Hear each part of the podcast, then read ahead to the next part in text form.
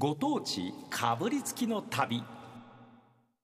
さあ全国を旅しながら美味しいものをご紹介しようというご当地かぶりつきの旅のコーナーです、はい。今日はものすごい近場です。どちらですか？奈良県は斑鳩町というところをご紹介したいと思います。今聞いてくださってる方もいるでしょうね。いやもうね。斑鳩町の方全員聞いてくださってます それは言い過ぎ。言い過ぎですか？全員だと思いますよ。えその気持ちでやってるっていうことですよね。あの斑鳩町と言いますと電車で言いますと大和路線私は王子という駅に住んでたんですがその次奈良川の一つ行きますと法隆寺という駅があります。ここが斑鳩町の一番中心の駅になるところなんです、はい。えー法隆寺と言いますから当然その法隆寺まで、うん。ええー行けるわけですが、はい。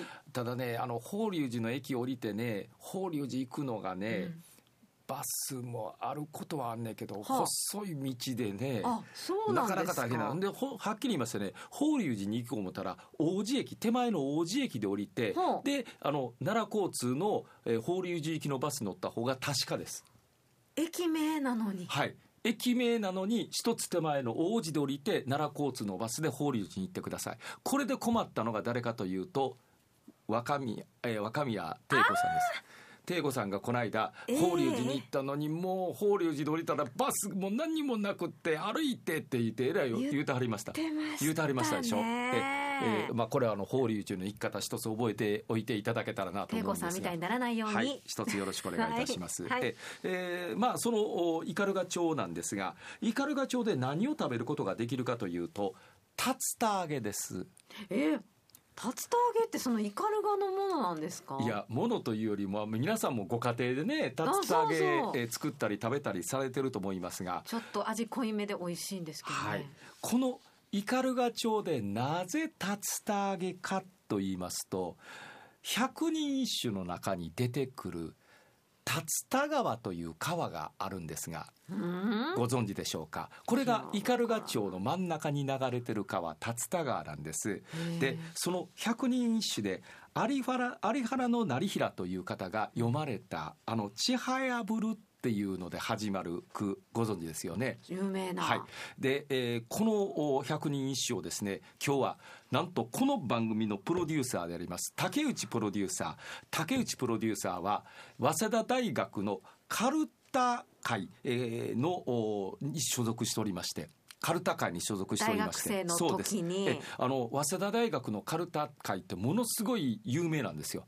もう優勝を取っていくというような。あその大学とかの大会とかそうがあるっていなんですよ。うことですね。そこで4年間みっちり修行したという。はい。えええそれが今の会社の仕事に何の役立ってないという。まさか今日役立つんですか？役立つ日がとうとうやってまいりました。役立ってまいりました。話の流れですね。はい、そうなんです。その百人一首。へえやっぱりね読み方が違うんですえー読み方って原田さんもアナウンサーですやん。やっぱり独特のあの百人一首のえ読み上げ方節があるでしょ？えあそれは聞いてみないとわからないですわ。全日本カルタ協会永久公認読書と言いまして読み手と書けて読書あえー五段を持っていらっしゃいます。そうなんですね。えーその竹内プロデューサーに、うん。えーその百人一首うん。読み上げてもらいました、ちはやぶる神よも聞かず竜田川。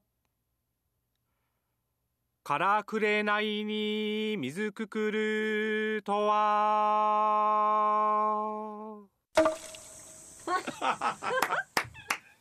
いややっぱり違うでしょ？いつも喋ってる声と全然違う。違うでしょ？その読み上げる時の声が。プロでしょ？やっああぱりやっぱりこれは読んでもらう価値がありあましたね。ったでしょ？ええうん、えー有原の成平さんも喜んでらっしゃることだと思います。いやそれはどうかわかりませんがらんのかい。さあそれでは、えーじゃあなぜこれが、はあ。その、えー、斑鳩町の竜田揚げにつながってくるかと。竜田川確かに言ってましたね。今。言ってたでしょ？言ってましたえ言ってました。えー、竜田川というのが出てまいります。ねさっき言ったように、はい。斑鳩町の真ん中をこの竜田川という川が流れてるんですけれども、なぜ斑鳩町で、えーその竜田揚げなのかというのをですね、えーこれ法隆寺の駅降りて北口北側に降りていただいて歩いて1分のところに和ダイニング法隆寺というお店があります。で居酒屋さんなんですが美味しい居酒屋さん。こちらの店長さんにお話を聞いてまいりました。斑鳩町にその竜田川っていうのがあるのとで、まあ、もみじが綺麗なので、まあ、もみじのその紅葉の色が、まあ、竜田揚げの色に似てると言われてて、まあ、その名前にも由来にもなってるので、まあ、竜田揚げを、まあ、出してるっていう感じになりますね。昔からこの法隆寺近辺の方斑鳩町の方は竜田揚げをよく食べていらっしゃったんですか？えーとね、そういうわけではないんですけど、まあ、そういうあの竜田揚げを盛り上げようっていう人たちがあのいはるので、まあ、それでお店の方にも竜田揚げを出してっていうふうにしてます、まあ、その竜田揚げ協会っていうふうにあるので、まあ、その方たちが動いていろいろされてるので、まあ、各お店えー、オリジナルのものを出したりはしてますね。その竜田揚げ協会ってどういう方がやっていらっしゃるんですか？まあ、斑鳩町で住んではる方々が、あの竜田揚げを、まあ、名物にしようっていう形で盛り上げようっていうその協会が、はい、ありますね。このお店の竜田揚げの特徴っていうのはどこにあるんですか？うちのお店はやっぱり生姜の香り味をしっかり、あの味わってもらうっていうのもポイントにしてますね。ポイントはどこでしょうか？まあ、そうですね。やっぱり揚げる温度っていうのが大事でやっぱり揚げすぎてしまうと黒くなったりとか、そういうになってしまうんでやっぱ揚げる温度揚げる時間っていうのが大事かなと思いますね。というように竜田揚げ揚げた時の醤油の色のところが赤くなってこれがもみじでところどころに片栗粉が白く浮かび上がるようになるのでもみじに流れる竜田川に見立てられたというところからこれ竜田揚げというふうに名付けられてるんですよ。そうやったんですねだから法隆寺の竜田川から来て竜田揚げなんですよ。いや確かに私なんで鶏の唐揚げじゃないけど、まあ、なんで鶏の揚げ物やのに竜田揚げって言うんやろうとは、はい。思ったことありました。川の名前です。そういうことなんですね。そういうことなんです。あそこもみじの名所なんですよ。あまり広いところではないんですがね、ええ。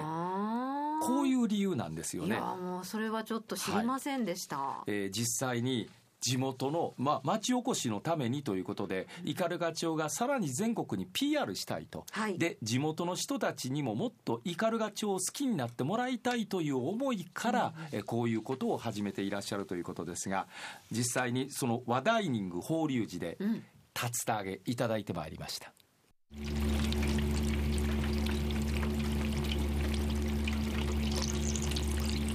私の今目の前に竜田家がやってまいりました。本当に綺麗にねあの上がってます、えーその白いところそれから茶色いところ、えーいかにもこの紅葉の雰囲気さらにですねそのお皿の右左にはですねもみじの葉っぱ赤くなったもみじの葉っぱが添えられてましていかにもという感じがいたします。こちらメニュー見ておりました揚げ物のところにですね斑鳩名物竜田揚げというふうに書かれておりましてさあその竜田揚げのところにすだちが添えられておりまして、えーではちょっとすだちをシュッとかけまして割とあの大ぶりの竜田揚げになっておりますが、えもう箸を持ったらなんかサクッという感じがしました。いただきます。うん。うん。柔らかい。おっしゃってたように生姜の味がよく効いてます。爽やかですね。そうですね。やっぱ揚げ物なんで生姜の香りでちょっとあっさりめにっていう感じでしてます。で鶏肉が実に柔らかでジューシーですね。そうですね。その漬け込んでる時間であったりとか、まあ、やっぱり揚げ時間がやっぱりジューシーさも出るので柔らかく感じてもらえるかなと。実に美味しいですねこれ。えサクサクというこのこの食感がたまらないのと噛んだ後のこのジューシーさ鶏肉から出てくるこの鶏の甘みがふわっと口の中に広がります。もう一口いただきますうん。おいしい。ジューシーうん。もう一口食べる必要あったんですかね。なんか別にもう十分やったんですけど美味しそうな音は分かりました。5つ大きな5つあって600円なんですよ、あ。ええ。お安くってうん。非常に美味しかったです、あの衣というか、はい。片栗粉で揚げるのがやっぱり竜田揚げのなんかこうね。で特徴。揚げる時が難しいっていうふうにおっしゃってましたね。確かに焦げますもんね。うん。温度は本当に難しいと思います。この辺はさすがプロでしたでねあ。のご協力いただいたのは法隆寺の駅の北側降りて1分のところ歩いて1分のところ和ダイニング法隆寺というところで、えーいただいたわけなんですがえ。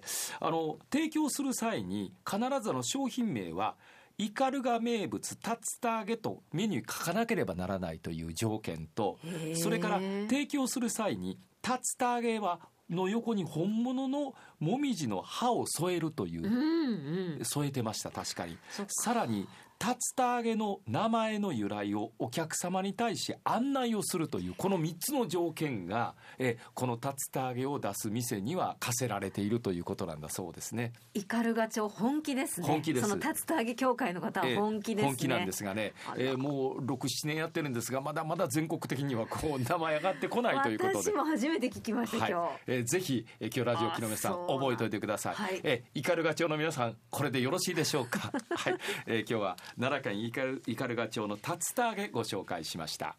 ちはやぶる神よも聞かず竜田川。